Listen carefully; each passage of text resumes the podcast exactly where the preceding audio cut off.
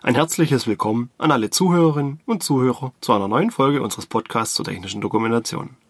Mein Name ist Florian Schmieder. Ich bin bei der GFT Akademie verantwortlich für den Bereich der technischen Dokumentation. Zunächst möchte ich allen Zuhörern noch nachträglich ein frohes neues Jahr wünschen. Ich hoffe, Sie sind gut ins neue Jahr gestartet. Ich wünsche Ihnen allen viel Gesundheit, Glück und Erfolg. Wie im Dezember angekündigt, schauen wir uns heute noch einmal die Risikobeurteilung im Zuge der CE-Kennzeichnung an. Letztes Mal haben wir die Grundzüge der Risikobeurteilung betrachtet. Heute beschäftigen wir uns mit der Betrachtung von Risiken anhand von Beispielen. Und wie immer gilt, sollten Sie Rückfragen haben, schreiben Sie sie in die Kommentare. Und falls Ihnen diese Folge gefallen hat, lassen Sie uns ein Abo da. Wir freuen uns über jegliche Rückmeldung. Bevor wir mit der Betrachtung der Risiken in unserer Risikoteilung beginnen können, benötigen wir eine Maschine oder ein Produkt als Beispiel. Damit Sie mir alle folgen können, werde ich Ihnen nun eine mögliche einfache Maschine beschreiben. Als Beispiel möchte ich eine Art Schneidemaschine oder Abschneidemaschine verwenden, egal wie man es jetzt bezeichnen möchte. Stellen Sie sich einen einfachen Rahmen vor. An diesem sind zwei scharfe Klingen angebracht, die über Zylinder auseinander und zusammengefahren werden können. So können Produkte in Teile geschnitten werden. Aktiviert werden diese Zylinder über einen Taster. Die Zylinder sind Pneumatikzylinder und diese einfache Maschine besitzt einen kleinen Schaltkasten für die Elektrik. Zugeführt werden die zu schneidenden Produkte von Hand, sprich ein Mensch nimmt das Produkt und schiebt es durch den Rahmen so weit ein, bis die Klingen an der gewünschten Position sind, an der das Produkt zerschnitten werden soll. Und das ist unsere Maschine. Ich kann mir nun schon ihre Widersprüche vorstellen. Das sei keine sichere Maschine, so würde diese Maschine niemand kaufen oder auch betreiben. Auch kein Konstrukteur würde die Maschine so lassen. Und ja, das ist richtig. Aber prinzipiell ist das die Grundfunktion unseres Produktes. Würde es keine Vorgaben von Seiten des Gesetzgebers geben, könnte man die Maschine so verkaufen. Denn sie erfüllt ja ihren Zweck. Sie schneidet Produkte in zwei Teile. Und an dieser Stelle der Produktkonzeption beginnt bereits die Risikobeurteilung. Die meisten Konstrukteure beginnen nun mit der sicheren Konstruktion, um das Produkt sicherer zu machen. Und das ist gut so. Nur werden genau diese Maßnahmen häufig in der Risikobeurteilung vergessen und nicht dokumentiert. Und das ist schlecht. Denn bei der CE-Kennzeichnung geht es häufig auch um die Nachweisdokumentation. Denn stellen Sie sich vor, Ihr Kollege Meyer konzipiert dieses Produkt und macht sich Gedanken, wie er die Maschine sicher machen kann. Er macht auch nach der Konstruktion eine Risikobeurteilung, damit in der Anleitung vor den Restrisiken gewarnt werden kann. Nach dem Projekt verlässt er das Unternehmen und einige Jahre später passiert ein Unfall. Und nun müssen Sie überprüfen, was er sich gedacht hat. Warum hat er irgendwelche Schutzbleche montiert? Wieso ist das Kabel vom Taster zur Maschine drei Meter lang? Das könnten die Maßnahmen sein, die er für den Schutz mit aufgenommen hat. Aber wenn die Risikoteilung nicht konstruktionsbegleitend durchgeführt wird, fallen diese Gedanken des Konstrukteurs häufig weg und sind nicht mehr nachvollziehbar. Und das ist gerade im Haftungsfall schlecht. Aber zurück zu unserem Beispiel. Wir haben nun das Konzept unserer einfachen, aber unsicheren Maschine vor uns. Also beginnen wir mit der Risikobeurteilung. Und der Anfang der Risikobeurteilung ist auch einfach und recht formal. Er ist übrigens auch für jedes Produkt von der Struktur im Grunde gleich. Zunächst sollten wir festhalten, wer alles an der Risikobeurteilung beteiligt ist, sprich alle Teilnehmer. In der Regel sind das meist drei bis vier Personen. Denn wir haben in der Regel eine Person als Gesamtverantwortlichen, eine Person verantwortlich für die Elektrik, eine für die Mechanik und meist noch eine Person für die Steuerung und Sicherheit. Auch bei so einfachen Maschinen wie in unserem Beispiel. Sollte Ihnen jetzt der Einwand auf der Zunge liegen, dass Sie lieber die Risikoteilung alleine machen oder machen müssen, das ist nicht sinnvoll und auch aus haftungsrechtlicher Sicht völlig idiotisch. Denn dann sagen Sie damit aus, dass Sie den vollen Durchblick in einem Produkt haben sich vollkommen mit Elektrik, Mechanik, der Steuerungstechnik und so weiter auskennen und sie alle Gefahren gefunden und verhindert haben. Was ich ehrlich gesagt in den meisten Fällen bezweifle. Bei kleinen Maschinen, wie in unserem Beispiel, kann es noch vorstellbar sein. Aber sobald das Produkt größer wird, benötigt man meistens mindestens zwei Verantwortliche, die den Überblick über Mechanik und Elektrik haben. Die Elektrik wird meist von Betriebselektrikern gemacht, die aber nichts mit der Mechanik zu tun haben wollen. Und bei der Mechanik ist es in der Regel genau umgekehrt. Sollten Sie bisher die Risikobeurteilung alleine durchführen, sagen Sie quasi damit dem Richter, dass Sie den Überblick über alle Bereiche haben und sicherstellen konnten, dass alle Beteiligten alles getan haben, um das Produkt sicher zu machen. Denn Sie haben ja die Risikobeurteilung erstellt und keine Restgefahren gefunden. Zudem gilt natürlich auch die Regel, mehr Köpfe oder Augen finden bessere Lösungen als einer. Nachdem alle Beteiligten namentlich festgehalten wurden, können wir nun zu den weiteren formalen Inhalten gehen. Im Dokument der Risikobeurteilung sollten Angaben für die Projekt- und Projektzuordnung zum Hersteller und dem Verantwortlichen auf jeder Seite stehen. Damit auch beim Ausdruck klar ersichtlich wird, zu welchem Projekt die Unterlagen gehören. Im Anschluss werden allgemeine Informationen zur Risikobeurteilung selbst festgehalten. Ja, Sie haben richtig gehört. Wir halten in der Risikobeurteilung Informationen zur Risikobeurteilung fest. Ähnlich wie wir zu Beginn einer Betriebsanleitung das Dokument selbst erklären. In der Risikobeurteilung erklären wir ebenfalls wichtige Dinge. Und zwar, wie wir die Risikobeurteilung durchgeführt haben. Also Informationen, nach welchem Verfahren wir die Risiken ermittelt und eingeschätzt haben. Denn hier gibt es verschiedene Möglichkeiten und die Angaben dieser Informationen hilft dem Leser des Dokumentes, dies korrekt einzuschätzen. Häufig wird hier ebenfalls die Sprache aufgeführt, in der die Risikobeurteilung verfasst wurde. Nachdem diese formalen Informationen definiert sind, gehen wir ans Eingemachte. Und auch gleich zu Beginn zu wichtigen Punkten, die leider viel zu oft vergessen werden. Der erste Punkt dabei ist die bestimmungsgemäße Verwendung also für welchen Verwendungszweck unsere Maschine vorgesehen ist. Zur Erinnerung, wir haben eine Schneidmaschine, die Produkte in zwei Teile schneidet. Wir könnten damit Papier oder Kartonagen zuschneiden. Theoretisch könnten wir auch Nahrungsmittel wie Fleisch in Stücke schneiden. Aber für was ist das Produkt geeignet? Im Umkehrschluss können wir auch gleich die mögliche Fehlverwendung aufführen, sprich alle Verwendungsmöglichkeiten, für die das Produkt nicht gedacht ist. Beides sind auch sehr wichtige Informationen, die später in der Betriebsanleitung übertragen werden müssen. In diesem Zug können meist auch die zeitlichen und räumlichen Grenzen des Produktes definiert werden. Unter zeitlichen Grenzen versteht man Informationen zur Betriebsdauer, Lebensdauer, die Definition von Arbeitsschichten und Zyklen und weitere zeitliche Informationen. Damit für den Leser klar definiert ist, welchen Zeitraum er unter einer Arbeitsschicht zu verstehen hat. Das sind wichtige Informationen, auf die wir später bei den Gefährdungen verweisen. Denn dort wird in der Regel beschrieben, wie häufig der Bediener oder das Personal der Gefahr ausgesetzt ist. Meist in Relation auf eine Arbeitsschicht. Räumliche Grenzen bezeichnen Angaben zur Stellfläche, Platzbedarf, Bewegungsräume und ähnliche Angaben. Sprich, sie dienen zur besseren Definition, wo eine Maschine aufgestellt werden darf und wo nicht.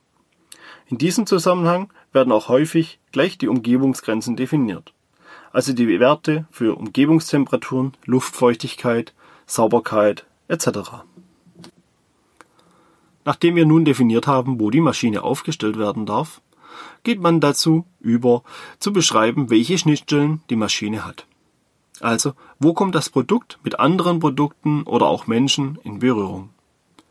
Bei unserer Schneidmaschine haben wir dabei mehrere Schnittstellen. Die Schnittstelle Mensch zu Produkt, da die Zu- und Abführung vom Bediener gemacht werden. Die Schnittstelle Produkt zu Produkt, wenn die Klingen das Produkt zerteilen. Die Schnittstelle Produkt zur Energieversorgung, in unserem Fall Elektrik und Pneumatik. Und die Schnittstelle Produkt Medienversorgung für die Versorgung von Druckluft und Strom. So betrachtet man alle Schnittstellen des Produktes.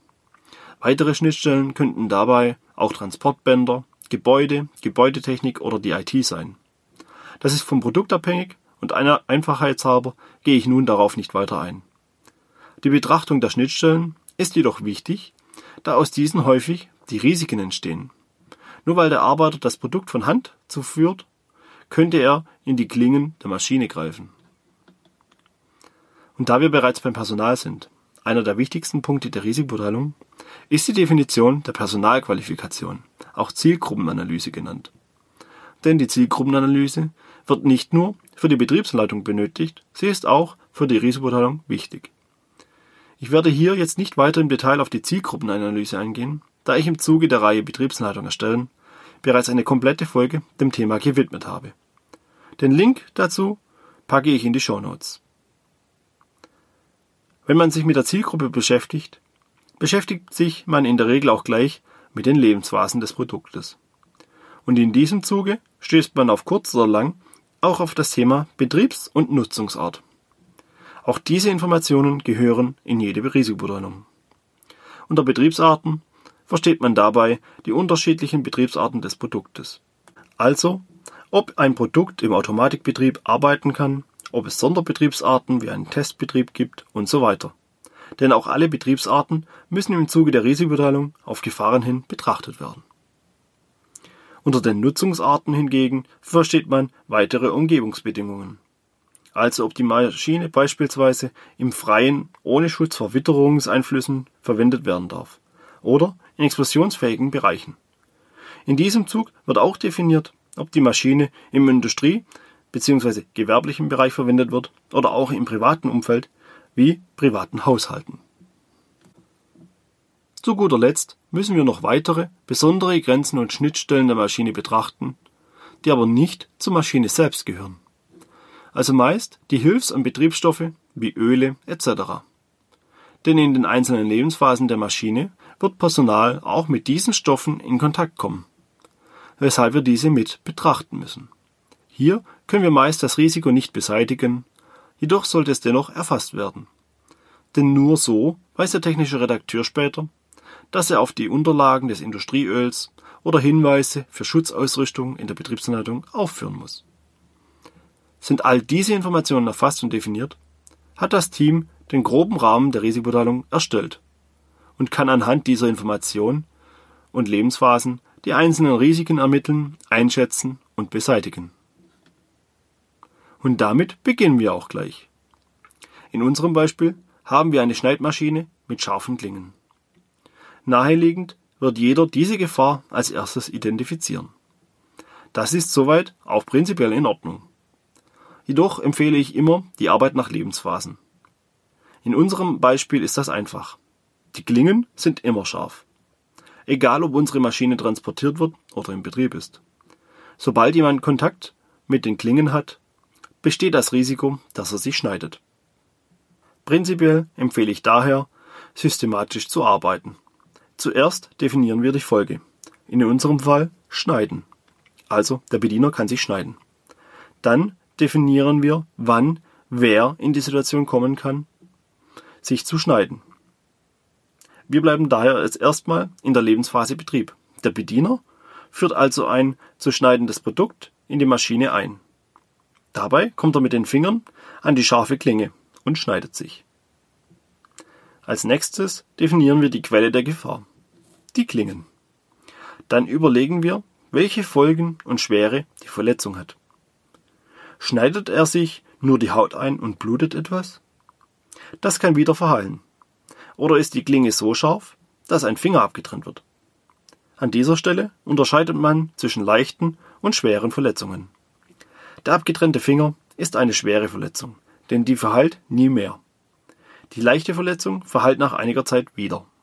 Haben wir die Gefahr und deren Folgen ermittelt, geht es an die Risikominimierung. Was können wir tun, um dieses Risiko zu verhindern? Im ersten Schritt könnten wir einen Arbeitstisch an der Maschine anbringen. Darauf wird das Produkt abgelegt und mit einem Stab in die Maschine geschoben. Der Arbeiter muss dadurch das Produkt nicht mehr halten und kommt mit seinen Fingern nicht mehr in die Nähe der Klingen. Diese Maßnahme verringert das Risiko. Nach dieser Maßnahme muss sich der Beurteiler der Frage stellen, ob das Risiko ausreichend verringert wurde. In unserem Fall können wir sie mit Nein beantworten. denn der Werker könnte immer noch, beispielsweise von der Seite, in die Maschine oder die Klingen greifen und sich verletzen. Also müssen wir das Risiko nochmals betrachten und eine neue oder andere Lösung suchen. Die Klingen selbst können wir nicht entfernen oder abstumpfen, denn dann schneidet unsere Maschine nicht mehr. Also müssen wir den Zugang zu den Klingen verhindern. Beispielsweise durch eine Schutzhaube oder Schutzbleche, die vor oder hinter den Klingen angebracht sind. Und zwar in der Länge und Form, dass der Arbeiter nicht mehr an die Klingen fassen kann. Und nun stellen wir uns wieder die Frage, ist das Risiko ausreichend verringert? Diesmal können wir die Frage mit einem Ja beantworten und uns dem nächsten Risiko oder der nächsten Gefahrenquelle zuwenden. Diesen Prozess wiederholen wir, bis alle Gefahrenquellen der Maschine erfasst und das Verletzungsrisiko verhindert oder zumindest vermindert wurde. Wichtig dabei ist, dass es auch Schutzmaßnahmen geben kann, von denen selbst wiederum eine neue Gefahr ausgehen könnte. Auch diese müssen ebenso betrachtet werden. Die Arbeit mit einer unterstützenden Software ist im Laufe dieses Prozesses sehr angenehm. Denn die meisten Programme unterstützen uns mit Abfrageprotokolle, beispielsweise bei der Ermittlung der Gefahren und deren Einstufung. Auch lassen sich Gefahrenquellen oder die gesamten Angaben einer Gefahr inklusive der Maßnahmen häufig kopieren und wiederverwenden. Etwas, was gerade bei ähnlichen Maschinen oder Überschneidungen von Gefährdungen, wie beispielsweise bei der Gefahr eines Stromschlags, nützlich sein kann. Sind alle Risiken verhindert oder ausreichend verringert, ist die Risikobeurteilung abgeschlossen. Sie kann dann fürs Erste archiviert werden. Warum die Risikobeurteilung niemals abgeschlossen ist, habe ich ja bereits in der vergangenen Folge erläutert. Nun möchte ich noch kurz auf die Definition von ausreichend verringertem Risiko eingehen. Für die Risikominimierung fordert der Gesetzgeber von den Herstellern, dass diese die Risiken so weit wie möglich verhindern. Dabei gibt es die Ausnahme, dass die Lösung für den Hersteller wirtschaftlich machbar sein soll. Um das zu verdeutlichen, nehmen wir nochmal kurz unser Beispiel der Schneidemaschine. Wir stellen die Maschine hier in Deutschland her und haben einen italienischen Mitbewerber. Der italienische Hersteller verzichtet auf den von uns angebrachten Arbeitstisch und hat somit geringere Materialkosten und bietet so sein Produkt günstiger an, als wir es können. Denn wir liefern ja den Arbeitstisch als Teil der Schutzumhausung mit. Jedoch zwingt uns niemand dazu, dies zu tun. Wenn das Verletzungsrisiko für uns durch die Risikobeteiligung nachvollziehbar ausreichend gering ist, können wir ebenfalls auf den Tisch verzichten. Denn die EU will auch, dass alle Marktteilnehmer innerhalb der EU auf den gleichen Voraussetzungen auf dem Markt agieren können. Sie fordert nicht, dass maximaler Schutz auf Kosten der Wirtschaftlichkeit erreicht wird. Jedoch sollten Sie auch in solchen Fällen aufpassen. Denn sollten Sie, genauso wie der italienische Wettbewerber, auf den Tisch verzichten und ein Unfall geschehen, kann es teuer werden. Egal, ob der Unfall vom Produkt des italienischen Wettbewerbs verursacht wurde oder durch Ihres. Denn sollte der Sachverständige, der die Risikobeurteilung und den Vorfall überprüft, feststellen, dass der fehlende Tisch den Unfall verursacht hat, oder sich die Einschätzung des Risikos als zu niedrig herausstellen, müssen Sie nachbessern. Und zwar bei allen Produkten, die Sie ausgeliefert haben. Ansonsten kann es zu Maßnahmen seitens der Marktaufsicht kommen, da Sie wissentlich unsichere und vermutlich zu Unrecht mit CE-Kennzeichen versehene Produkte vertrieben haben. Und nun sind wir wieder am Ende der heutigen Folge. In der nächsten Folge werden wir die nächsten Schritte im Zuge der CE-Kennzeichnung besprechen. Schwerpunkt wird dann die technische Dokumentation. Ich hoffe, Ihnen hat diese Folge gefallen. Falls ja, lassen Sie uns doch gerne ein Abo da. Wir freuen uns über jegliche Rückmeldung. Ich bedanke mich fürs Zuhören. Bis zum nächsten Mal.